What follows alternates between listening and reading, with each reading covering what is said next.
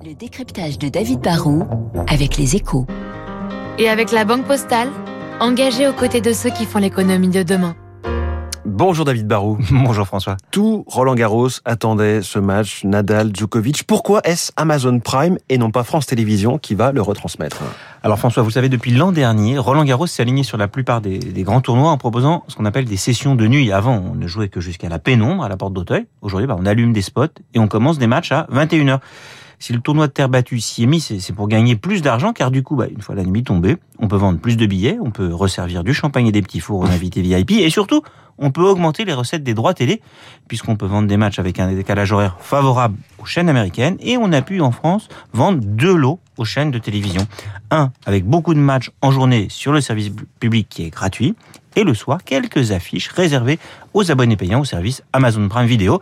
Et c'est pour ça que le match de ce soir qui opposera Nadal à Djoko est sur le service vidéo du champion du e-commerce. Alors je repose la question, pourquoi est-ce Amazon qui l'a emporté euh, sur ce match? Eh ben pour une raison simple, Amazon paye plus cher que France Télévisions pour moins de matchs, mais mais mais du coup, il peut choisir tous les jours le match qu'il veut, il doit en fait en faire la demande à l'organisation du tournoi mais qui peut pas trop dire non au groupe de Jeff Bezos. Hein. Les montants des droits télé sont secrets, mais on dit que France Télé verse autour de 10 millions et Amazon autour de 15. Alors n'est-ce pas un peu injuste de priver euh, des tas de Français d'un match aussi attendu? Ah, bah, Le sport, c'est un spectacle, et la plupart des spectacles, vous le savez, sont payants, car il faut bien payer les artistes que sont les sportifs. Hein. On paye pour les films, les séries, le foot, qui est souvent exclu sur un service.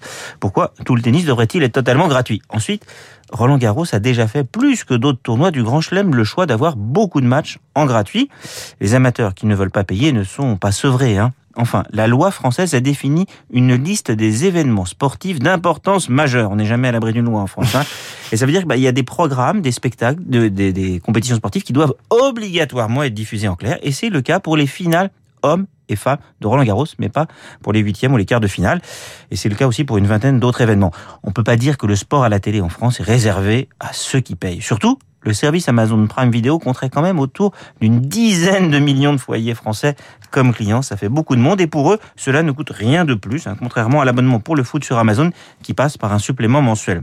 Et enfin, cerise sur le gâteau, Amazon a fait un geste en acceptant que le match de ce soir soit accessible gratuitement à tous ils se font à l'occasion un joli coup de pub, il faut le dire, qui au final, je trouve, a plus de classe que le service public qui, depuis, du jour, depuis deux jours, a fait beaucoup de lobbying en direct sur ses antennes pour dire que ce serait un scandale qu'Amazon diffuse ce match. Et voilà, jeu, c'était match finalement pour Amazon. Merci beaucoup, David Barou. Le décryptage à retrouver en podcast sur radioclassique.fr.